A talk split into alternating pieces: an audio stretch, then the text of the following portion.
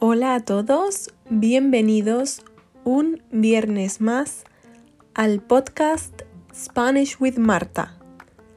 Hoy es Viernes Santo. Hoy no es un viernes cualquiera, hoy es festivo en España porque es Semana Santa. Por eso, Viernes Santo. Hoy episodio número 6. No te voy a hablar de nada más ni de nada menos que de la Semana Santa, contenido cultural.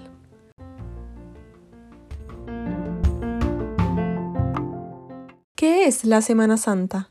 El domingo previo a este domingo, al domingo de resurrección, se le llama Domingo de Ramos. Domingo de Ramos. Al domingo de Pasión o de Ramos le sigue un lunes, un martes y un miércoles. Y a pesar de que hay vacaciones en los colegios y universidades, estos son días laborables. Es decir, estos días se trabaja normalmente en España. No son festivos, son días laborables. Un día festivo es como se diría en inglés bank holiday.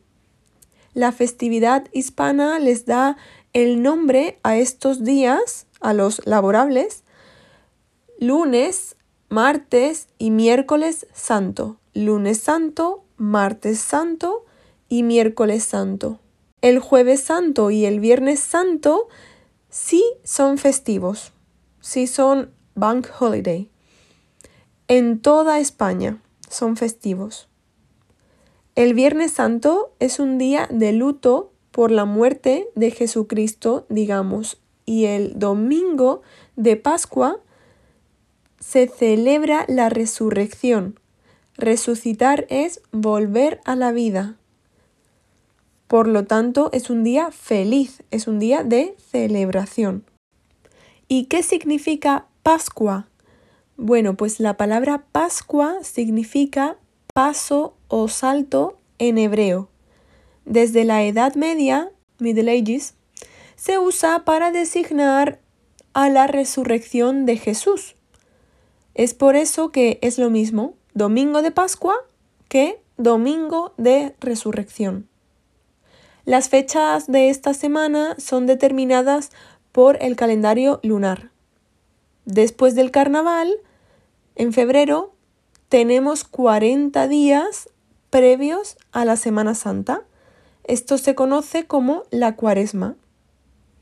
Como curiosidad, los días domingo de Ramos, lunes, martes, miércoles, jueves y viernes santo, por tratarse de fiestas, se escriben con mayúscula, con mayúscula, no con minúscula. Porque como ya sabrás, los días de la semana y de los meses del año los escribimos en español con minúscula, lowercase, minúscula. En la Semana Santa, lo más popular entre los españoles es viajar a otros lugares de España o irse al pueblo, donde tienen una segunda casa para desconectar. Este año no ha podido ser de esta manera debido al confinamiento, el confinamiento entre regiones. Lo positivo es que ha incrementado el turismo rural, que ha podido ser posible si viajas dentro de tu propia región en España. A pesar de tener origen religioso, la Semana Santa realmente va más allá de eso. Es un tema cultural y artístico. Existen desfiles religiosos de cientos de personas llamados nazarenos, nazarenos, donde personas llamadas costaleros llevan a hombros estatuas de Jesús, la Virgen y otros santos. Las procesiones van por la calle al ritmo de un tambor, un saxofón una trompeta y una flauta.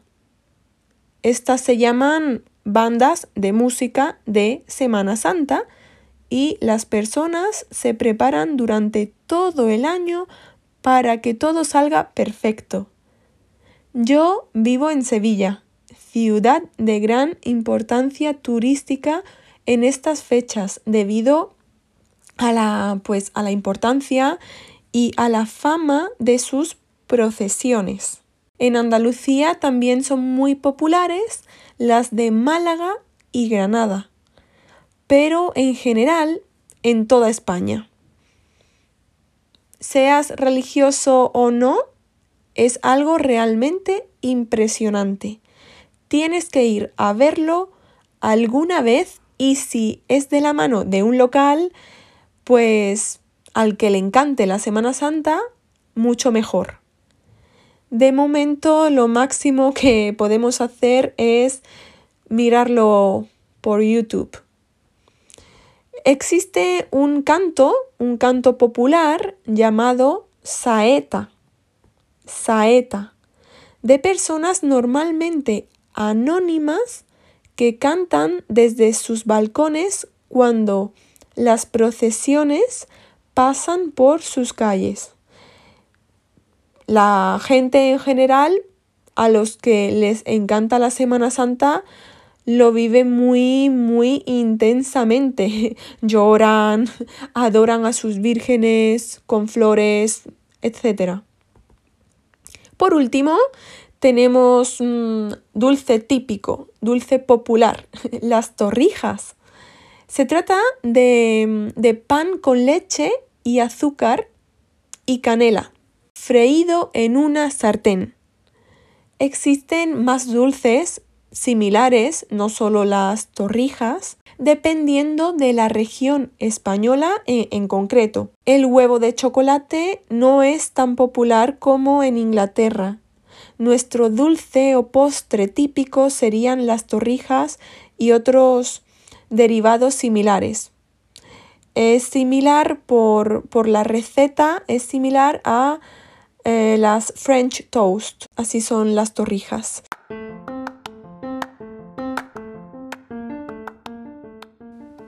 Bueno, pues con este resumen extendido de la Semana Santa en España me despido, pero no sin antes desearte un feliz fin de.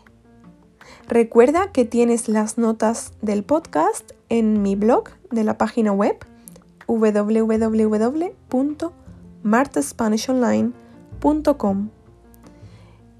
Recuerda también que puedes enviar un mensaje de voz a través de Anchor. Te lo dejo en la caja de descripción.